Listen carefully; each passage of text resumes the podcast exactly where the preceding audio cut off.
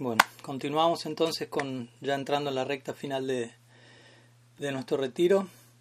Nuevamente agradecido por su presencia y bueno, vamos a estar entonces a continuación compartiendo una sección de preguntas y respuestas eh, relacionadas idealmente al Santo Nombre. Ayer tuvimos una primera sesión y si quedó algún tema, alguna pregunta o algo nuevo que haya surgido sobre lo que les gustaría indagar. Tenemos una, una hora aproximadamente para compartir antes de luego pasar a la última sección que va a ser ligada a, una conclusión del retiro y a invitarlos a, a, ustedes a compartir también sus experiencias. Entonces no sé si hay alguna pregunta, algún, alguna consulta, algo sobre lo que quieran que podamos intentar explayarnos.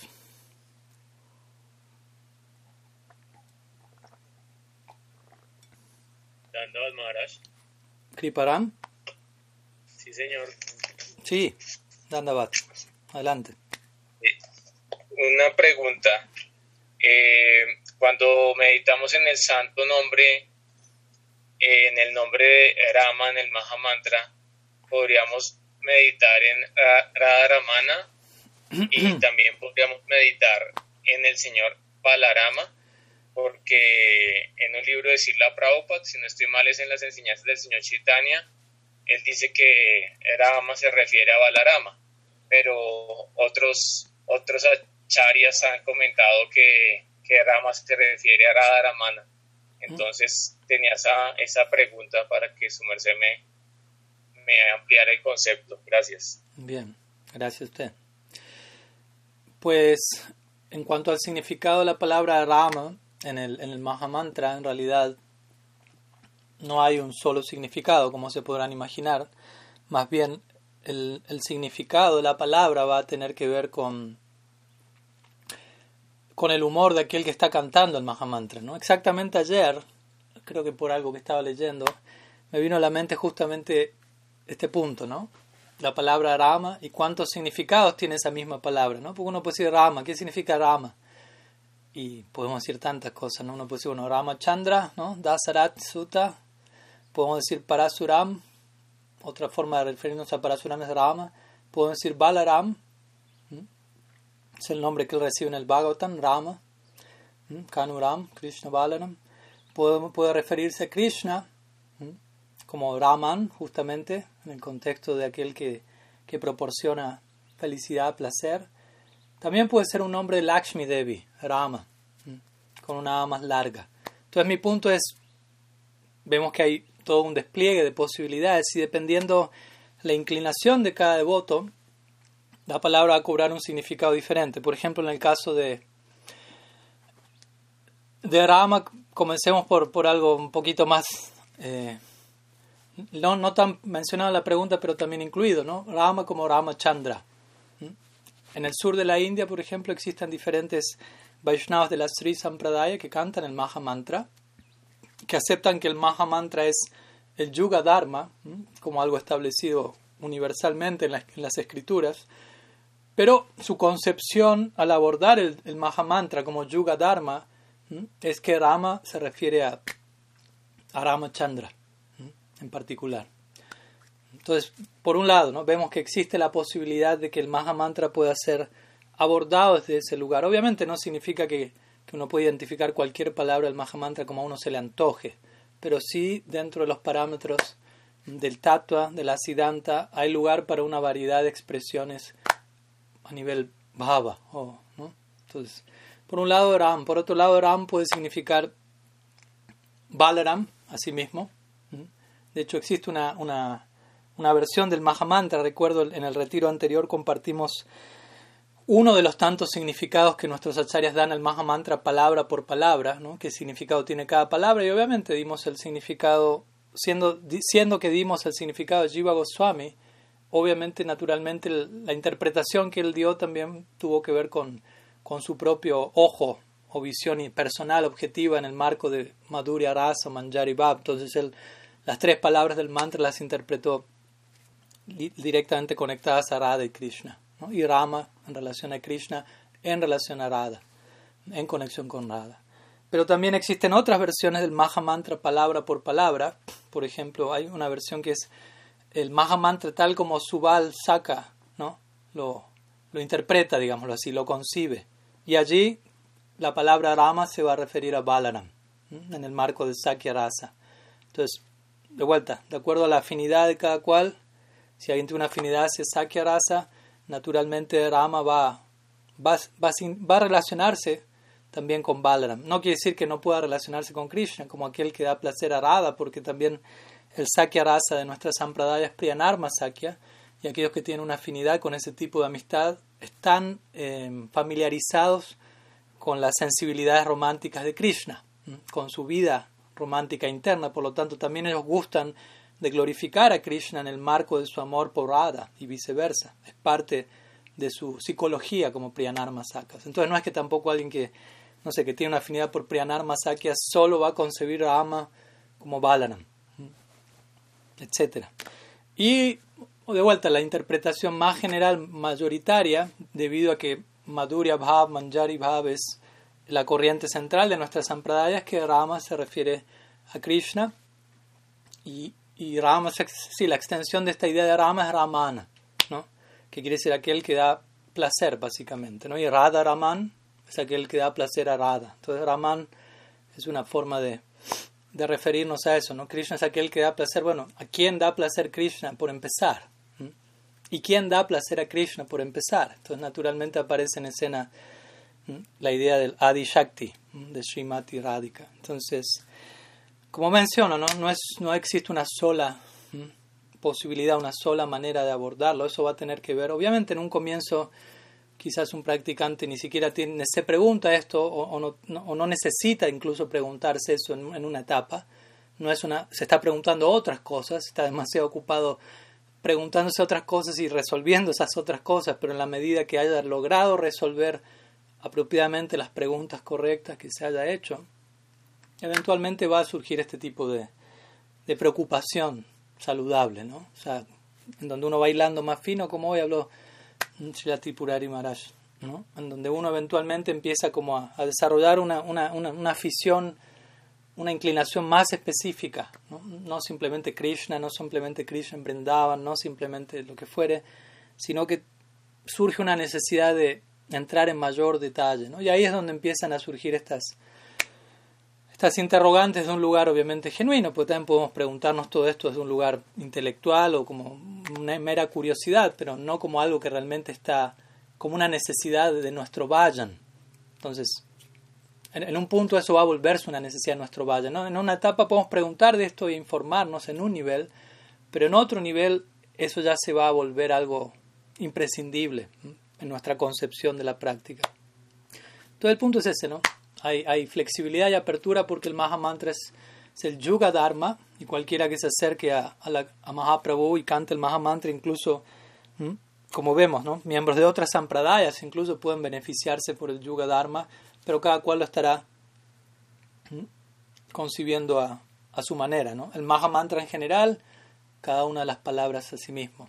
Hare puede ser interpretada en relación a Hari, y Hari para nosotros es Krishna, pero también Hari es un nombre que puede ser tomado de forma más genérica como Bhagavan y uno puede ¿no? ligar esa concepción a, al aspecto de Bhagavan por el cual no se vea más interesado, etc. Entonces, bueno, algunas ideas al respecto, espero que, que sume a la pregunta. Eh, tenemos algunas preguntas vía chat, así que voy por, por la sección escrita por un momento. A ver.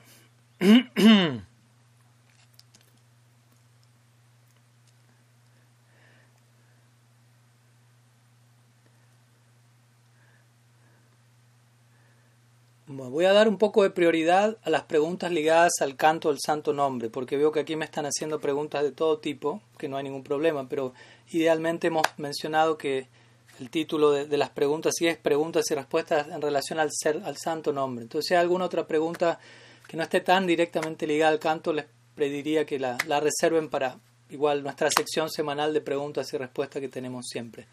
Entonces voy a continuar con la siguiente pregunta eh, relacionada al santo nombre de, Guru Parampara. Y él menciona, eh, una vez escuché a Vishnu Maharaj en una de sus visitas a México que el bhakti se transmite en el Harinam Sankirtan en congregación con devotos avanzados Bhaktas. En relación al canto de la yapa, ¿qué se aspira o cuál es el objetivo de este canto en el formato de yapa? Hay distintos alcances de resultados o realización al evocarnos al cantar en Sankirtan en congregación y de forma individual. ¿Una te da más que la otra o no es eso tanto así, Maharaj? Pues, ¿cuál es la relación entre yapa y Sankirtan? Bueno, por empezar, algo que yo considero importante aclarar es que eh, nuestra motivación central al abordar la práctica, como mencionamos, hay niveles de abordaje. En un primer nivel quizás estemos practicando únicamente para dejar de sufrir. Quizás en otro nivel vamos a estar practicando, ya dejamos de sufrir. Entonces empezamos a practicar para que otros dejen de sufrir. Empezamos a concebir de manera compasiva nuestra práctica y tratar de, extender a otros el regalo que llegó a nuestras vidas, lo cual es totalmente eh, válido y necesario. Pero también llega un punto en donde vamos a entender que el propósito último de la práctica no es, eh, ¿cómo decirlo?, la compasión, por decirlo así. Aunque la compasión no deja de ser una virtud supremamente elevada, es lo más elevado en este mundo.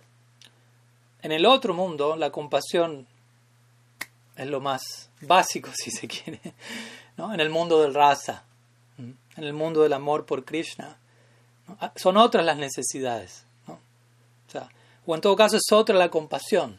Podemos hablar de que existe un tipo de compasión, una raza, pero sea en el marco del bhakti rasa. En este caso no es la compasión que nosotros solemos experimentar, es en relación a a una situación de miseria bajo la influencia de las modalidades de la naturaleza material. En el plano superior no existe influencia de las modalidades de la naturaleza material. Por lo tanto, ¿qué hacer con eso?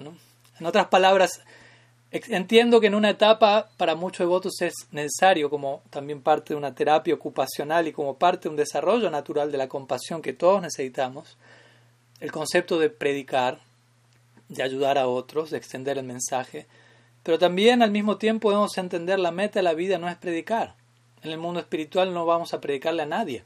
No hay nadie a quien predicarle.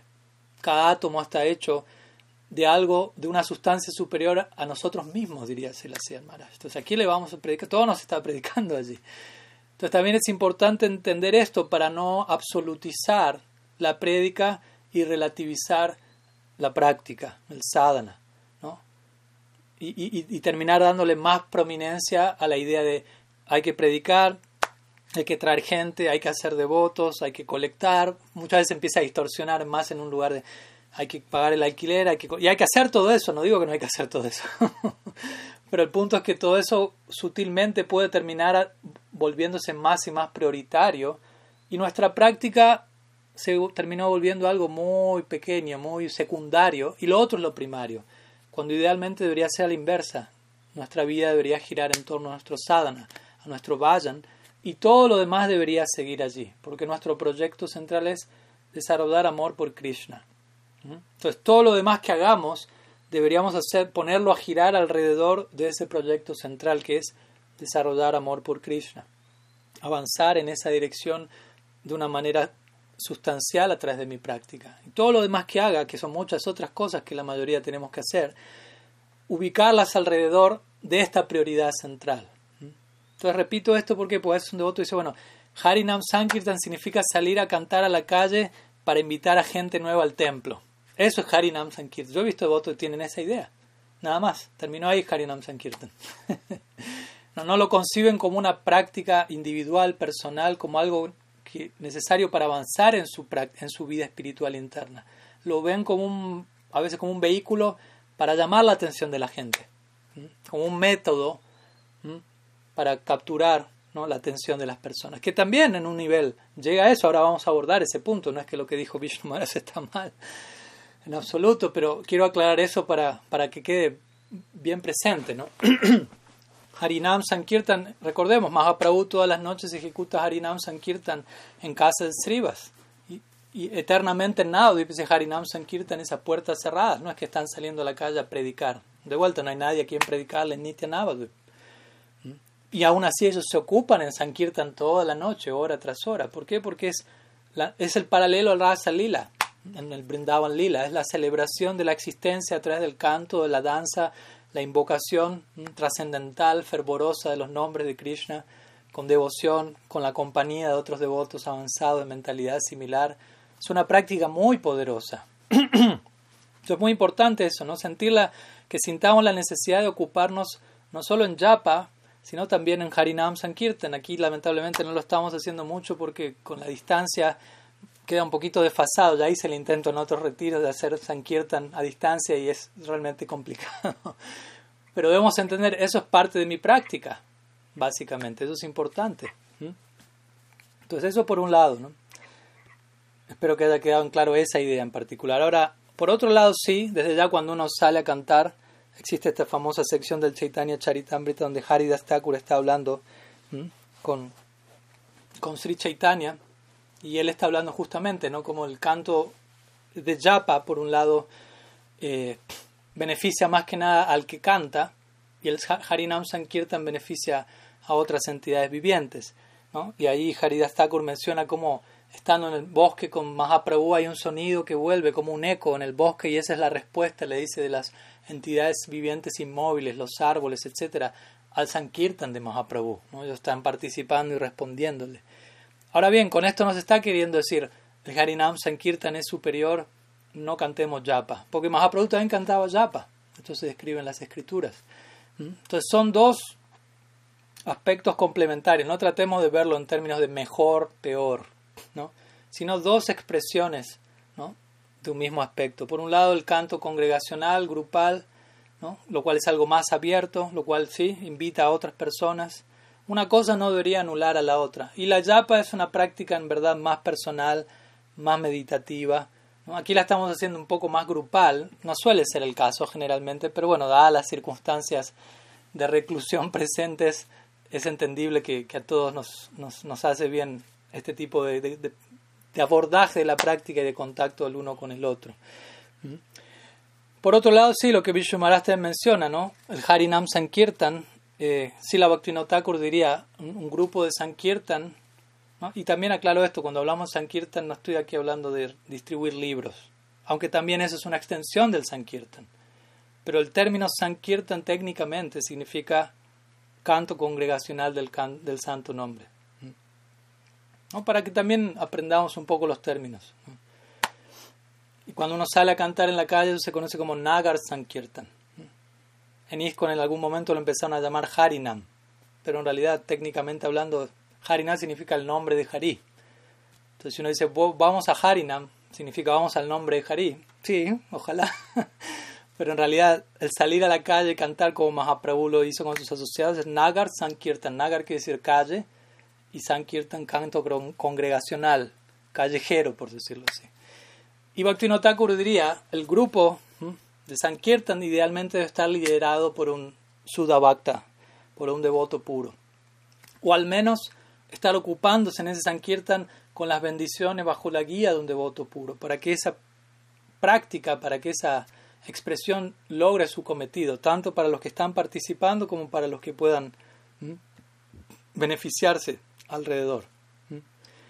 Entonces, de esa manera hay diferentes tipos de, de humores en el canto, ¿no? Como digo, en el canto congregacional hay un tipo de humor, en el canto de yapa es algo más, más íntimo, más interno, más meditativo, y también habrá distintos devotos, ¿no? Con diferentes eh, inclinaciones y algunos se verán más inclinados a ocuparse fervorosamente en Nam Sankirtan, otros en Yapa, pero idealmente el uno no debe anular al otro, ¿no? No debemos cantar tantas rondas como para nunca cantar congregacionalmente y no debemos tampoco abocarnos tanto al Sankirtan como para negligenciar Japa.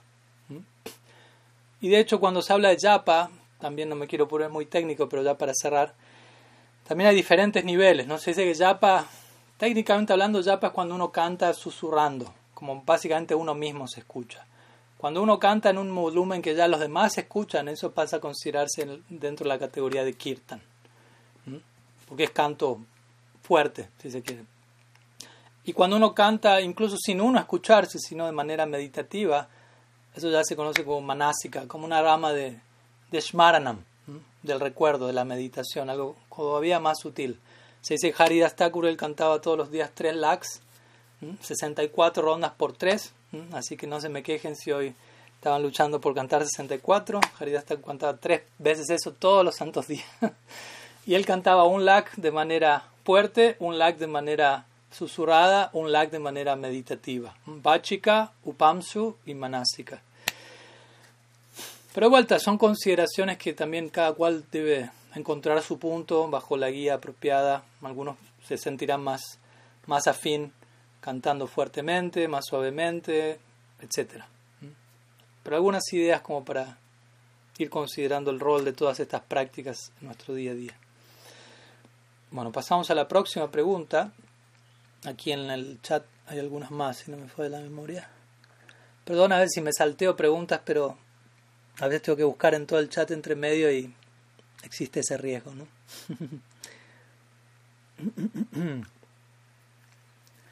Braja Hari. Sí, Braja Hari pregunta, ¿por qué 108 cuentas? 16 o 64 rondas, 16 nombres en cada cuenta. ¿Cuál es el rol de los números? ¿Guardan algún mensaje? Pues Obviamente que todo guarda un mensaje, estrictamente hablando. Mahaprabhu enseñó eso cuando se convirtió al Gaudiya Vaishnavismo, luego a sus alumnos de gramática sánscrita, no tanto en un contexto de numerología, pero sí enseñándole gramática sánscrita, enseñaba Mahaprabhu cómo cada palabra principalmente hablaba de Krishna y luego hablaba de algo más. ¿no? Cualquier término sánscrito era primero que nada algo para referirse a Krishna y luego indicaba el significado popular de esa palabra, si se quiere. Y naturalmente podemos hacer eso también con los números. ¿no? Podemos mencionar que todo originalmente, primariamente, intenta hablarnos de Krishna y luego de algo más. En el Srimad Bhattan hay un verso muy interesante las oraciones de los, de los Vedas personificados en el décimo canto, eh, cuando Krishna está en el vientre de Baki. Eh, allí lo que acontece es que los Vedas empiezan a orar y uno de los tantos versos que ellos mencionan es un, verso que va enumerando diferentes números. Habla de 10, 9, 8, 7, 6, 5, 4, 3, 2, 1. Y por cada uno de los nombres, de los números, perdón, va, va enumerando diferentes cualidades. Cuando habla de 3, habla de las tres gunas. Cuando habla de 4, habla de los cuatro metas de la vida, creo, purushartas. Y con cada uno de los nombres va invocando un concepto en relación con Krishna, como para indicar este punto. Idealmente, originalmente, em, el concepto numérico, primera que nada, nos habla acerca de Krishna. Pero ahora a la hora de decir 108, ¿no? la primera pregunta aquí es ¿por qué 108 cuentas? Bueno, el 108 en realidad no solo está en las cuentas, aparece continuamente. De hecho, cuando uno glorifica a una, a una gran personalidad, uno dice Astotara Sat, Vishnupad, Stotra, Sat, Sri, Srimad, etc. Entonces, Stotra Sat quiere decir 108. Entonces, por empezar, el 108, digámoslo así, es un número que oficialmente representa la divinidad, ¿no? Así como Krishna el Bhagavad Gita diría, de todas las letras del alfabeto yo soy la A, el comienzo de todo, etc. Podríamos decir que a nivel numérico, aunque él no está diciendo eso en, el, un verso del Bhagavad Gita, pero este 108 es un número que especialmente lo representa. Krishna, ahí se habla de 108 eh, grupos de gopis principales, 108 grupos de vacas que Krishna tiene. O sea, no es que el 108 solamente está en nuestras cuentas. Ahora, en relación a las cuentas, puntualmente, justamente y en relación a este concepto de, de 108 gopis principales, el rosario, ¿no? Japamala se conoce. Japamala se refiere a a un círculo, básicamente. ¿no? El, rosario en un sentido es una, como una guirnalda circular, una cuenta que es, aparte de la 108, como ustedes saben, representa a Radha y Krishna, a veces se la conoce como el monte Meru, ¿no? y al mismo tiempo tenemos 108 cuentas, las cuales muchas veces se las compara, todo este yapa mala, obviamente principalmente para aquellos con afinidad hacia Madhurya Rasa, que es la corriente central de la Sampradaya, el Japamala ha sido comparado al Rasa Mandal, ¿no? a la danza circular de Radha y Krishna. Entonces cada una de estas cuentas representa alguna de las gopis. ¿no? Y por ejemplo, las primeras ocho cuentas muchas veces se refieren a, a ocho gopis principales o a ocho manjaris principales y aquellos Vaishnavas que tienen una afinidad en esa dirección van a marcar incluso su yapa mala en esas ocho primeras cuentas, ¿no? refiriéndose a este punto. Entonces, este 108 nos habla de ese otro 108 relacionado a las 108 gopis principales y a este, a este yapa mala como un rasa mandal, como un círculo con Radha y Krishna en la cima, por decirlo así. Entonces, eso por un lado. ¿no? Luego con las 64 rondas, bueno, principalmente 64 rondas ha sido una cifra establecida hace, cierto tiempo atrás, Mahaprabhu mismo él habla en esos términos acerca del concepto de lakh. No diría tanto que es por un número en particular, pero generalmente sí se suele hablar en términos de cuatro, como verás, 16, 32, 48, 64, 4, 8, 16.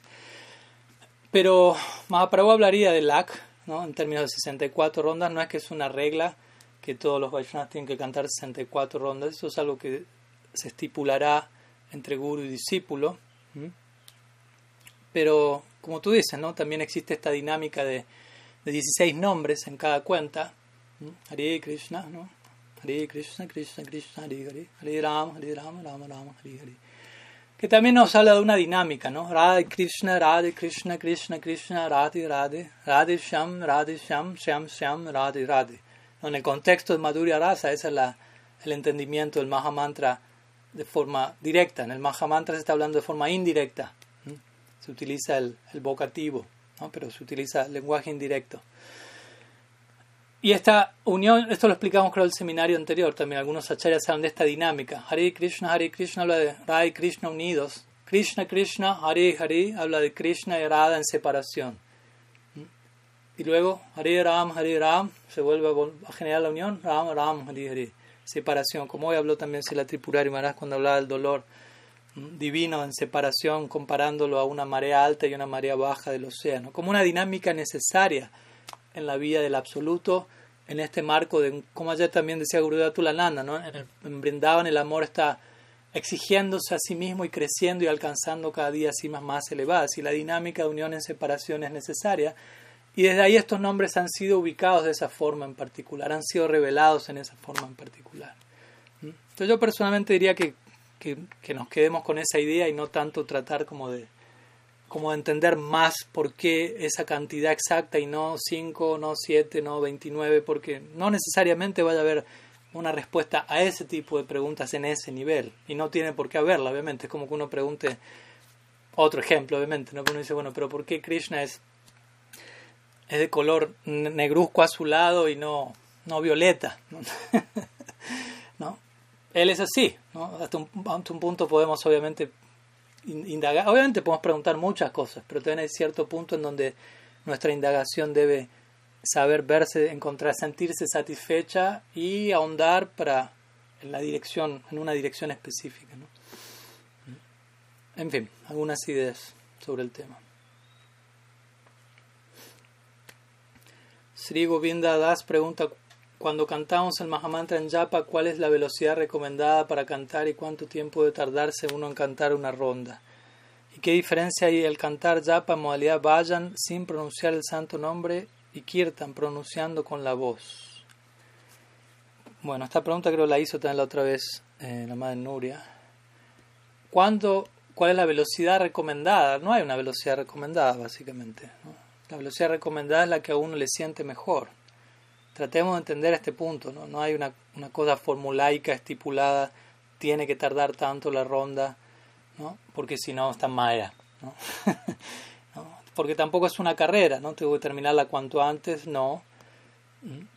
Pero tampoco, obviamente, uno va a demorarse una hora por ronda. Entonces también hay un, un estándar aproximado, ¿no? O sea, siete minutos, ocho minutos, nueve, diez minutos.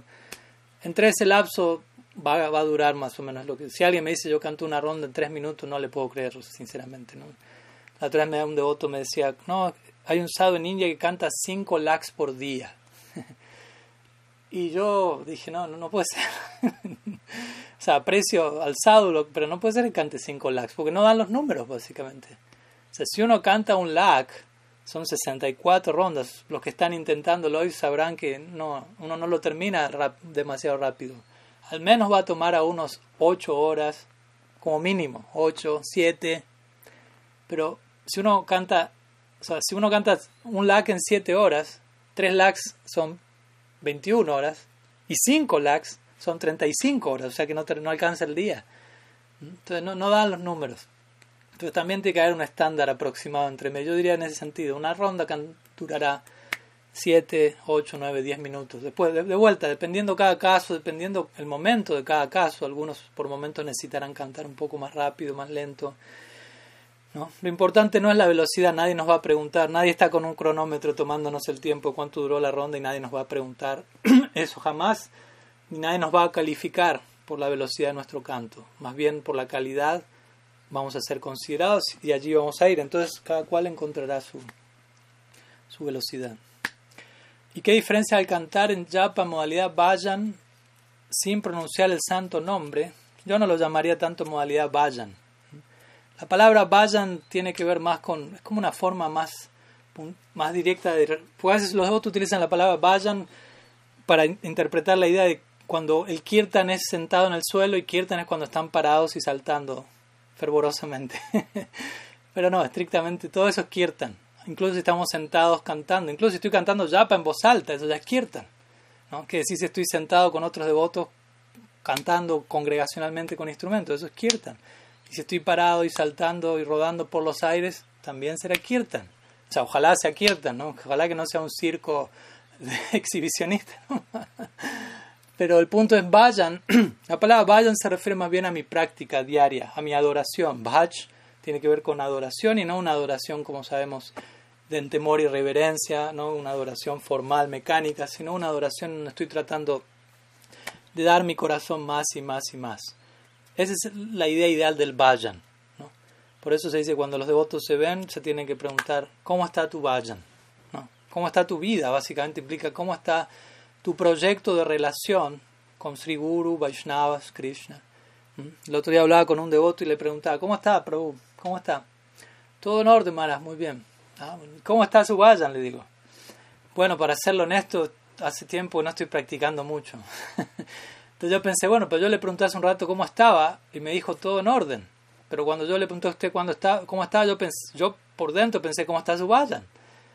Pero me dijo todo en orden. Yo dije, mm, me parece que está entendiendo otra cosa por cómo está usted. Y por eso tuve que aclarar la pregunta, ¿cómo está su vayan? Y ahí me encontré una respuesta muy diferente a la anterior. Entonces el punto es, si por un lado me preguntan cómo estoy, digo todo en orden, y otro lado me preguntan cómo está mi vayan, y digo no muy en orden, ¿qué idea tengo yo de cómo estoy yo? Generalmente tiene que ver con, estoy identificado con mi dinámica material, cuerpo, trabajo, dinero, pero eso no soy yo en un punto. Eso es lo que justamente no me permite ser quien soy y quién puedo llegar a ser. es muy importante entender estos términos correctamente.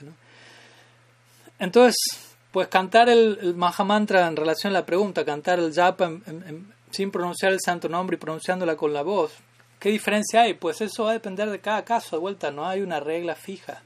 Para un devoto cantar en voz baja va a funcionar más, para otro devoto cantar en voz baja no va a funcionar. Entonces, ¿qué funciona mejor? Lo que a cada cual le funcione mejor. Ahí es donde tenemos que, que ejercitar nuestro criterio. ¿No? Tenemos que pensar por nosotros mismos. Conciencia de Krishna no es simplemente que alguien me diga cómo se tiene que hacer todo y lo hago y listo. ¿no? Sino, cómo se tiene que hacer todo, bueno, me van a decir, piense por usted mismo, examine cómo le resulta a usted, qué está sintiendo, qué está sintiendo tenemos que, abrirnos a ver cómo estamos procesando el proceso, qué, qué está pasando dentro de nosotros. Tenemos que ser alertas, observar, ser introspectivos. Y obviamente va a haber guías, pero nuestros guías no, no van a, imponer mandatos sin considerar nuestra, nuestra situación presente. ¿Mm? ¿Mm? Como cuando una vez el devoto le dijo a Silas Maharaj, ¿no? me puede dar algo de servicio, me puede decir qué hacer. Y Silas Maharaj le dijo, cambia tu ángulo de visión. Imagínense, esa fue la respuesta. Ese fue el servicio que él le dio. Ese fue lo que él tiene que hacer. Cambia tu ángulo de visión, cambia tu perspectiva. Lo puso a pensar de inmediato, lo arrojó a un océano de, de introspección, digámoslo así. Le dio servicio por, para toda la vida y más. Sigamos. Diana Zambrano pregunta, ¿es correcto cantar el santo nombre de forma esporádica si no se tiene algún servicio? ¿Y qué sucede si uno se dedica solo al servicio y deja de lado el canto o al contrario, si se dedica únicamente a cantar y no ejecuta ningún servicio? Bueno, primero que nada necesito aclarar algo y es que cantar es servicio. Otro punto para mí fundamental que tenemos que, entender profundamente. O sea, cantar y hacer servicio no son dos cosas distintas. Con esto no estoy diciendo uno no va a hacer ningún otro servicio, no estoy diciendo eso, pero entendamos el canto como servicio. ¿Por qué estoy cantando? En parte porque me, en servicio a mi guru, él me dio el santo nombre, yo estoy tratando de honrar el regalo que él me dio, yo me comprometí con él en cantar un número prescrito, en servicio a él estoy cantando esto, en servicio a él, en servicio al santo nombre, el santo nombre es Radhi Krishna personificado en la forma del sonido, estoy intentando servirlos a través de mi canto. Entonces, tengo que entender este punto, ¿qué es servicio? Porque tener la idea de servicio, varias veces la hemos hablado, muchas veces se malinterprete cuando muchas veces hablamos en términos de servicio, con suerte nos referimos a veces a karma yoga, con suerte a, ocuparnos en algo entregando el fruto de la acción, ¿no? como lo que le llaman hoy en día acción desinteresada. ¿no? Eso es servicio, vamos a hacer servicio. Pero en realidad para nosotros, si la para el término que él usó fue servicio devocional. Él calificó la idea de servicio, porque hay muchos tipos de servicios, servicio a la comunidad, servicio militar, servicio social, servicio, servicio, servicio. Y son diferentes expresiones nobles, válidas, pero hay una jerarquía en todo eso, no es todo lo mismo. Aquí estamos hablando de ocuparnos en bhakti, vayan, como digo, lo cual tiene que ver con atender la raíz, ¿no? y no tanto atender las, las hojas del árbol, ir a la esencia. Entonces, principalmente esa es la idea, ¿no? como el otro día explicaba la Tripurari Maharaj. Un discípulo, ¿cuál es la calificación del discípulo? Muchas veces nos preguntamos cuál es la calificación del guru y, dónde voy a encontrar a un guru cualificado, pero también muchas veces no nos preguntamos cuál es la calificación del discípulo y dónde estoy yo parado como discípulo. Entonces muchas veces, ahora estoy conectando con el tema, ¿no? Pero muchas veces nos preguntamos dónde está el guru, pero primero me tengo que preguntar dónde estoy yo como discípulo. Pues yo no estoy bien parado como discípulo, quizá el guru está delante mío y yo no lo estoy viendo, porque yo no estoy como discípulo. Es una ecuación que requiere de dos partes. Si no hay discípulo, no hay guru. Si no hay guru, no hay discípulo. Un maestro sin estudiante no puede ejercer su maestría y un estudiante sin maestro no puede ejercer su, su rol, su identidad. Entonces, el Bhagavatam dice, Shreya Uttamam. Un discípulo es aquella persona que está indagando en la dirección del bien último. Y con esa intención se acerca al guru. Se acerca al guru no pidiéndole Gurudev, instruyame en cómo tratar de resolver alguno de los problemas del mundo, como mencionaba así la Tripura de Maharaj, sino que él entiende de parte del guru, no hay problemas en el mundo, el mundo es en sí un problema a resolver. No como algo negativo para con el mundo, sino entender que por más que tratemos de, de, esparcir satvaguna por el planeta Tierra y por más que tratemos de resolver eh, problemas ambientales, sociales, etc., en un sentido la existencia material va a continuar por siempre porque es una energía eterna de Bhagavan, Maya Shakti, y hay infinitas jivas que van a poblar el plano material ilimitadamente. No hay fin a este Shristi Lila. Entonces, nuestra meta no es acabar con la existencia material para el mundo entero. No va a ocurrir nunca eso. Y no está mal, no es un problema, porque es parte de la dinámica. Ahora, con esto no quiero decir seamos fríos e insensibles si vamos por la calle y vemos a alguien pobre sufriendo. Yo no estoy diciendo eso, pero estoy diciendo no importa cuánto intentemos ocuparnos en diferentes gamas de servicio relativo social, siempre van a haber diferentes problemáticas en el mundo y nunca vamos a, resolverlas del todo, a menos que vayamos a la raíz y entendamos la naturaleza del mundo filosóficamente, la naturaleza permanente de este Shristi Lila, este Lila de la creación, y nos aboquemos a una solución integral que tiene que ver con ser iluminado, trascender la influencia de la energía material y desarrollar amor puro entendiendo que cuando llegue al mundo espiritual, no es que ahí no va a haber nada para hacer, allí va a haber servicio más que en cualquier otro lado. No es que aquí el servicio está ahí, acá porque las almas están necesitadas y sufriendo. Servicio no solamente tiene que ver en relación a ayudar a otros, también, pero también servicio es cantar el santo nombre. Cuando alguien vaya a Golok Brindavan, como digo, no haber, no va a haber que predicarle a nadie, pero ahí va a haber más servicio, más necesidad de servicio que en ningún otro lugar. En teoría debemos empezar a entender esta idea. Entonces, en relación al canto, el canto es servicio, Shila Prabhupada en un significado Chaitanya Charitamrita él menciona, el canto de un número prescrito de rondas es el servicio más importante que el discípulo tiene para con su maestro espiritual. Imagínense. Entonces, no es, un, no es algo menor, no es un compromiso que obviamente debemos aprenderlo a, a concebirlo debidamente, no como un mandato obligatorio, sino entendiendo ¿Por qué se me está diciendo eso? ¿Qué tan importante es eso? ¿Desde qué lugar? Porque yo sinceramente una vez me vino esta idea. Si no logramos ver el canto como servicio, probablemente no logremos ver otras cosas como servicio. Como servicio devocional, como digo. No como servicio a la sociedad, al mundo, sino como servicio a Krishna al guru, que es nuestro interés. Y de ahí todo se ve abarcado y beneficiado. De vuelta, si yo riego la raíz del árbol, ramas, hojas, todo se ve beneficiado. Si yo riego una hoja, todo lo demás no se ve abordado. Entonces nuestro interés es ir a la raíz, ¿no? a la esencia de todo. Entonces de ese lugar hablamos de servicio devocional. Pero justamente por eso la importancia del canto. Si yo, no, si yo canto debidamente, esa práctica y esa experiencia me va a permitir que todo lo demás que yo haga fuera del canto, lo siga haciendo dentro del mar, dentro de un humor y un espíritu de servicio devocional. Si yo no tengo mucha práctica de canto, mucho sadhana, lo más probable que mi así llamado servicio sea más bien una terapia ocupacional, karma yoga, servicio social, relativo, que de vuelta no es totalmente despreciable, por decirlo así, pero no es lo mismo que el concepto de bhakti. Entonces, como aspirantes al bhakti debemos entender las diferencias entre estas cosas.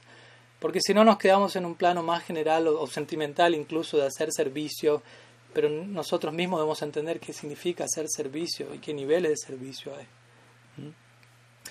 Entonces, en relación al canto y al servicio, pues obviamente las dos cosas son importantes, ¿no? Y dependiendo cada caso, el guru también irá aconsejando. Hay devotos que pueden tener una naturaleza más introspectiva y una mayor capacidad de cantar y hacer servicio mientras cantan, pero para otros cantar demasiado no es favorable porque no están realmente haciendo servicio y más bien están su mente está divagando y yendo de shopping aquí y allá y necesitan ocupar cuerpo, mente, sentidos en tareas más concretas que absorban su atención, que generalmente ese es el caso para muchos de nosotros. Sadhana Bhakti tiene que ver sobre todo con eso, ocupación de los sentidos al servicio del amo de los sentidos, Hrishikesh, Hrishikesh, Shivanam Bhaktirutama.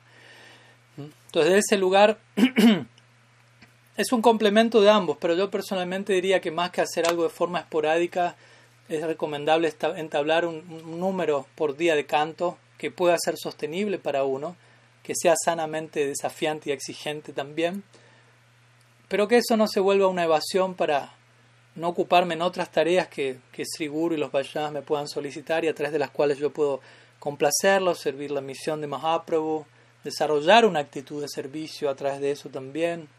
Entonces todo es complementario, una cosa no está para anular la otra, ¿no? Ni el servicio no se debe volver una excusa para evadir el canto y el canto no se debe volver una excusa para evadir el servicio, aunque de vuelta, el canto es servicio, pero también existen otras expresiones de servicio y muchas veces nos ayuda a ocuparnos en servicios incluso muy, muy básicos a veces, ¿no? Ir a lavar un baño, por decirlo así, ¿no? Es una interesante prueba para el, para el falso ego, Pero de hecho, en el, en el plano último vamos a encontrar eso, ¿no? En el plano último, obviamente. Nosotros somos, somos sadakas y tratamos de seguir el ejemplo que los asociados eternos de Krishna nos dan en el Gaura Lila como sadakas perfeccionados. Y los ejemplos centrales ahí son los seis Goswamis. Y ellos cantaban todos los días un número fijo de rondas, reverenciaban, se ocupaban en predicar, en asociarse con los Vaishnavas, estaban incluso involucrados en el mundo, construyendo templos, diseñando templos, escribiendo libros, todo en un sentido, obviamente, muy avanzado y, difícil de imitar, pero trazando un, ejemplo seguible, un referente. Pero cuando ellos aparecen en Golok Brindavan en su forma como siddhas, por ejemplo las manjaris, Rupa Manjari, Tulasi Manjari, ellos ocupan a diario muchísimos servicios que uno podría considerar básicos, ¿no? Cocinar, limpiar, barrer, y eso es descrito en detalle. El otro día estaba leyendo como Raghunath Goswami en su identidad eterna como Tulasi Manjari estaba con, limpiando el inodoro de Sri Radha, con su trenza, trascendentalmente. Y él sentía, ¿cómo puedo estar ofreciendo esta trenza para limpiar este, este divino ítem de servicio? Yo debería estar limpiando esto con millones y millones de, de mis propias vidas. De vuelta, es otro estándar de limpieza del baño de la que podemos tener. Pero a lo que voy es que, que en un nivel esos servicios están dándose allí, pero obviamente con otro contenido interno. Entonces, para, por eso considero importante las dos cosas, ¿no? que el contenido interno está ahí a través del canto, pero la ocupación externa está ahí para no olvidarnos que eso, esas prácticas siguen estando eternamente y no desacostumbrarnos a eso. En la eternidad vamos a estar haciendo lo mismo que estamos haciendo ahora, con la única diferencia que allí lo vamos a hacer en el marco del amor divino. Seguimos, nos quedan unos pocos minutos. No creo que lamentablemente llegue a abordar todas las preguntas, pero vamos viendo. Nuria pregunta, para cantar el santo nombre con verdadera humildad, siendo que aún me encuentro lejos de esa cualidad, ¿es correcto orar, orar anhelando alcanzarla? Claro, obviamente. Y ya el hecho de que uno sinceramente reconozca que no tiene humildad, eso ya es humildad. Entonces, en un punto hay humildad. Obviamente, ¿qué es verdadera humildad? La humildad es una cualidad muy paradójica porque en el mismísimo momento en el que uno piensa o dice que la tiene, deja de tenerla. Es muy interesante. Otras cualidades yo las puedo tener, por ejemplo, no sé, si yo levanto pesas y desarrollo fuerza física mis brazos o lo que fuere, yo puedo decir, tengo fuerza física, y la tengo, porque lo diga no es que se me va a ir la fuerza de los brazos. Pero, y así con muchas otras cualidades que si las desarrollo, sí sé hablar inglés. No es que por decirlo dejo de, de saber hablar inglés o lo que fuere. Pero si yo digo tengo humildad, automáticamente dejo de tenerla en el acto. Entonces, una, una cualidad antirreflexiva se dice, ¿no? O sea, en el mismo momento que la afirmo, la, la estoy negando, si se quiere, la estoy perdiendo. Es muy paradójica. Entonces, un, devoto va a ir avanzando en su humildad, sintiendo que no tiene humildad, básicamente. Pero obviamente esto es sentirlo realmente, no decirlo, porque también yo puedo decir como un show, yo soy el más bajo de todos, el más conocemos varias historias al respecto, ¿no? de devotos diciendo eso. Una vez un devoto, quizás ya la conocen la historia, pero le dijo a Prabhupada, Prabhupada, yo soy el más bajo de todos sus discípulos, el más caído. Y Prabhupada se dio cuenta que no lo estaba sintiendo, que simplemente lo decía como un show. Entonces Prabhupada le dijo, no, tú no eres el más nada, le dijo. No, pues tú quieres ser el más algo. Entonces, no puedo ser el más avanzado, déjeme ser el más bajo, aunque sea. No, tampoco. ¿No? Entonces, todo eso tiene que ser genuino, ¿no? Tenemos que, llegar a, y esa es la, la gracia y la humildad, tenemos que llegar a la conclusión de que realmente somos bajos, ¿no? Y, no es algo que tenemos que forzarnos, ese es el punto importante, no es que, por ejemplo, no sé, Krishnadas Kaviraj Goswami diría, yo soy más bajo que el gusano en el excremento. Imagínense, ¿no? Purishera kita haitemoni lagista. Yagai madai haitemoni papista. Soy más pecaminoso que Yagai madai, soy más bajo que el gusano en el excremento. Ahora uno puede decir, uff, bueno, pero ese era Krishnadas Kaviraj Goswami, un devoto avanzado, sintiendo una humildad, extrema. Yo no, yo no puedo imitar eso, yo no lo puedo. Pero uno puede decir, pero si yo analizo mi propia situación desde un lugar objetivo, puedo llegar a esa misma conclusión y no desde un lugar deprimente ni que voy a quedar ahí tirado, desanimado, sino simplemente objetivamente observando mi situación, ¿no? Sea, un gusano en el excremento convierte el excremento en compost. Yo no puedo hacer eso. Estoy por debajo del gusano en el excremento. En un sentido, por, por dar un ejemplo, ¿no? Rápidamente puedo, si yo tengo una visión humilde, el punto es si tengo una visión humilde, nunca voy a estar viéndome a mí mismo por encima de nadie. Ese es el punto. Incluso del gusano en el excremento. Si yo veo el gusano en el excremento, voy a sentir, oh, ¿no? Él está realizando esta tarea tan noble, aparte, ¿no? Yo, yo honré Prasadam, algo que era Prasadam, yo lo honré y ahora está saliendo de mí como excremento porque yo quise satisfacer mi lengua, pero este noble gusano está apareciendo para convertirlo en compost. Qué noble este gusano, gusano Kijay. ¿No? O sea, uno, uno, si uno tiene el enfoque correcto, uno termina glorificando al gusano en el excremento, aprendiendo algo de él, sintiendo yo no tengo eso, tengo algo que aprender. Todo eso tiene que ver con humildad, es el punto. No una paranoia donde me siento el peor de lo peor desde un lugar superficial y quedo deprimido tirado ahí, porque sigo estando yo en el centro ahí. En vez de creerme el mejor, me creo el peor y es otra, otro truco del, falso ego, ¿no? Pero desde la humildad genuina, obviamente, es correcto orar por anhelar alcanzarla, porque siempre voy a mantenerme en ese espíritu. No es que la voy a alcanzar algún día, esa es la naturaleza de la humildad. ¿no? Alcancé el próximo nivel de humildad, pero yo no voy a decir, ahora sí la alcancé, automáticamente la perdí. Cuando llega a un próximo nivel, ¿qué es la humildad? Como digo, si alguien es humilde, la misma humildad promueve más humildad. ¿Se entiende? Si yo soy humilde, cada vez voy a ver más que hay maestros, cada vez me voy a sentir más pequeño, pero más rodeado de gurus, ¿no? Es una, una pequeñez gloriosa, por decirlo así, como cuando uno se sienta, se siente delante del océano, uno es insignificante, pero no se siente mal. Uno se queda apreciando, agradeciendo, admirado, sorprendido. Y eso inspira reverencia. El asombro inspira reverencia, se dice en, hindi. Chamatkar y Namaskar. Ese es un juego de palabras. ¿no? Namaskar y Chamatkar. Chamatkar quiere decir asombro. Y Namaskar quiere decir pranam, reverencia. ¿Qué es lo que yo reverencio, lo que es digno de ser reverenciado? Chamatkar, aquello que genera asombro. Pero se refiere a un tipo de asombro. no, no, es ir al circo o a lo que fuere. Al tipo de asombro que surge la humildad. Si yo soy humilde, continuamente voy a estar encontrándome con una revelación tras otra cada paso. ¿no? Entonces, sí, es importante cantar. Y Mahaprabhu está dando ese ejemplo en el tercer verso del Sikshasta. Acá él se encuentra con la hierba, oh, chamatkar, la hierba me está instruyendo, asombro. El árbol, otro guru, me está enseñando cómo ser tolerante. Imagínense vivir nuestra vida en sumido en esa conciencia, donde todo cobra vida, el árbol, la hierba, todo me está instruyendo en la dirección de Krishna.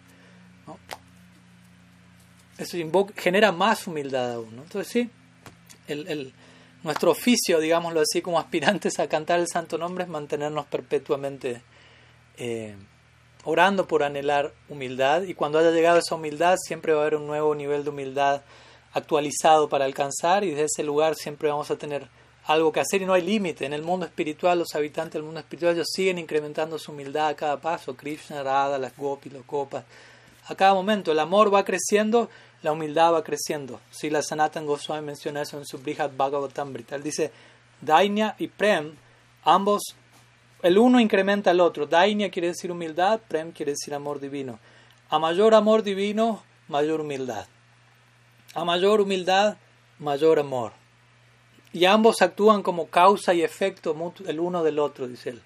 Entonces, y, y no hay un límite, no hay un tope al prem, al desarrollo del amor divino. Por ende, no hay un límite al desarrollo de la humildad. Entonces, es importante que de a poco entremos en esta dinámica. Estamos intentando entrar en una escuela donde todas estas cosas que queremos desarrollar no tienen límite, o sea, nunca vamos a terminar de desarrollarlas. Y eso requiere humildad. porque generalmente uno quiere hacer algo y decir, bueno, ya está, aprendí, ya sé cómo se hace esto, ¿qué más?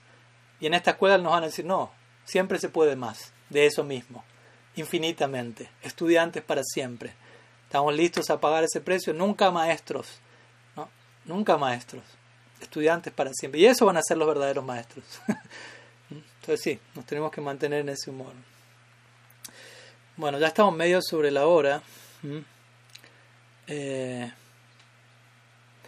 pero bueno, vamos a hacer una pregunta más.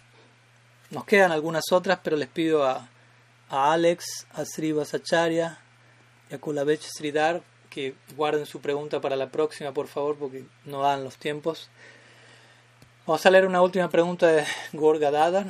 Dice, el llamado Harinam Sankirtan que se llega a hacer en público o en un recinto es indispensable que los ejecutores de dicho Kirtan sean sadakas dedicados serios, pues a veces se torna esta actividad en un asunto meramente musical, emotivo, pues a manera de show quizás sea agradable, pero puede carecer del contenido de bhakti que esto requiere. Bueno, no es una pregunta, pero es un, un comentario que, que obviamente comparto. Y sí, estoy de acuerdo, ¿no? El kirtan no es una actividad musical, el kirtan no es entretenimiento musical, ¿no? No es que va, va a haber un kirtan en el templo, vamos, como si uno fuese un concierto, por decirlo así, vamos a pasarla bien, vamos a disfrutar la música. Quizás si alguien llega así allí y se beneficia, alguien que llega allí sin conocer las filosofías y se beneficia incluso en ese espíritu, pero alguien que ya está practicando, que decir los que están liderando el kirtan, deberían tener bien en claro de dónde se está haciendo lo que se está haciendo, en qué humor. Yajna. Harinam Sankirtan Yajna. Yajna quiere decir sacrificio, y sacrificio quiere decir swaha. ¿no? Estoy intentando arrojar mi ego al fuego del Sankirtan. Esto es un fuego. ¿no? A veces el fuego se describe en las escrituras como que posee siete lenguas. Y, y Bhaktisiddhanta Sarasvati Thakur conecta las siete lenguas del fuego con los siete efectos del canto del santo nombre que es más aplaudida en el primer verso del Sikshastakam, como un fuego.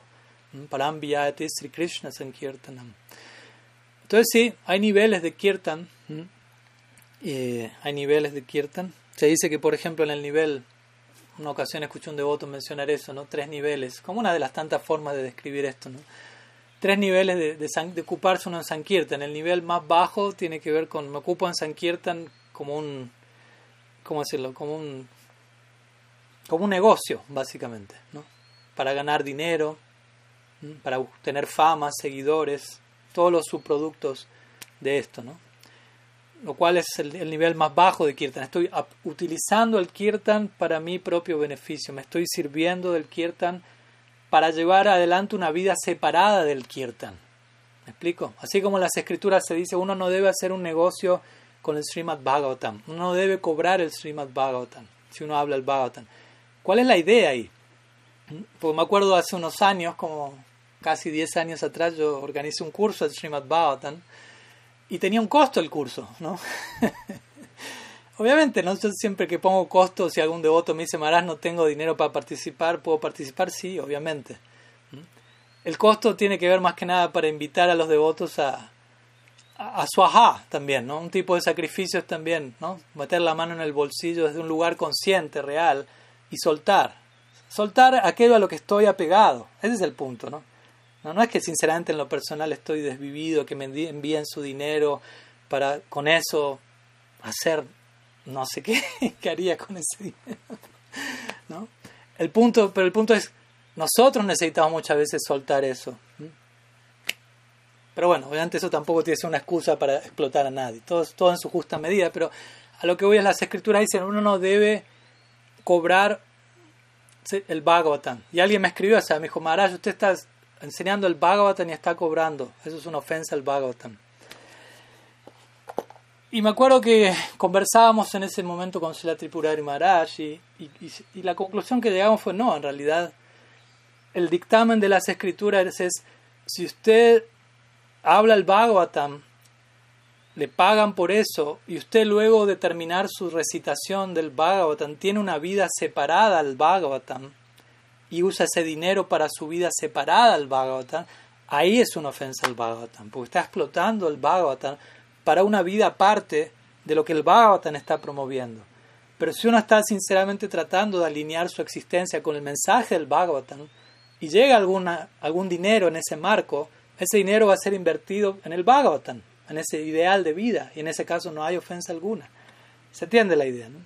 Entonces el punto aquí con el kirtan es similar. Alguien puede, no sé, realizar un kirtan y alguien deja una donación. No es que necesariamente uno está ofendiendo el santo nombre por hacer eso. Ahora, si yo estoy organizando todo esto como un evento para, para una vida separada al santo nombre, ahí sí se torna, ahí sí se torna algo indeseable. Entonces, el nivel más bajo de kirtan va a ser ese, ¿no? Kirtan para adquirir dinero, fama, para construir mi vida separada al kirtan, que sería básicamente es una contradicción eh, muy grotesca. ¿no?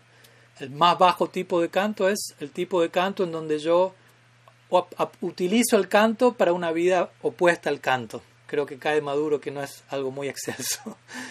Un nivel de kirtan intermedio es el nivel de kirtan donde los miembros están participando y están más atraídos a la gratificación, al deleite artístico musical. Quizás no están explotando el kirtan en un nivel tan grotesco, pero hay una gratificación sutil, donde me gratifico con la mridanga, el armonio y la melodía y el raga utilizado y el corte aquí. Y voy, y muchas veces lo que me motiva a participar del kirtan es, busco eso, ¿no? O hay kirtan, ¿quién va a ser el kirtan? Y quizás yo pregunto quién va a hacerlo, no por preguntándome cuál es el adicar interno del practicante, sino qué tan lindo canto no. Entonces, qué tanto me va a gratificar musicalmente. Y todavía no terminamos de captar el propósito del kirtan, que es incrementar nuestra dedicación, nuestra actitud de servicio al kirtan, al santo nombre, no poner al santo nombre a nuestro servicio. ¿Mm? y obviamente el nivel de kirtan más elevado, se podrán imaginar, es aquel en el que quienes participan están entre todos buscando servir al centro. ¿no? El centro del kirtan es Sri Nam, Krishna mismo, Sri Sri Krishna, Sri Guru y los Vaishnavas. Esa manifestación está en el centro y todos los participantes del kirtan están ocupados en Sankirtan para servir ese ideal. Incluso si para ello tienen capacidades musicales, no hay ningún problema. Eso se puede volcar al servicio de Krishna. O sea, yo puedo tener una capacidad, lo que fuere, no es un pecado, el tema es qué hago con esa capacidad. La uso para vanagloriarme, para destacarme. Una, muchas veces uno ha visto eso, ¿no? que los músicos están más allí concentrados en, en su deleite musical o en llamar la atención, qué rápido toco la mridango, miren esta escala que nadie conoce, que realmente estar enfocados en qué es lo que realmente debería estar pasando. ¿no? Entonces en esos casos nuestro kirtan se va a volver más musical que místico pero el kirtan debe ser algo místico, una experiencia mística para todos, no una experiencia musical. No, no es un, entretenimiento para que la gente esté, se divierta un rato y quieran volver y dejar otra donación la próxima. Si quieren dejar una donación que sea del lugar correcto, no, no simplemente porque sienten que, que sus oídos fueron deleitados, cosas así. ¿no? Entonces considero que es importante tomar con seriedad y compromiso este ideal de, del Sankirtan. Así que creo que culminando, culminamos acá con la sección de preguntas y respuestas, ¿no? justamente con, con, esta temática de cómo abordar el canto congregacional, que es una manera complementaria, obviamente, de hablar del santo nombre junto con Japa. Así que muchas gracias, Sila Gurudev Kijay, Sriman Mahaprabhu Kijay, Sri Harinam Sankirtan Kijay, Gaur Bhakta Vrinda Kijay, Gaur Premananda Haribo.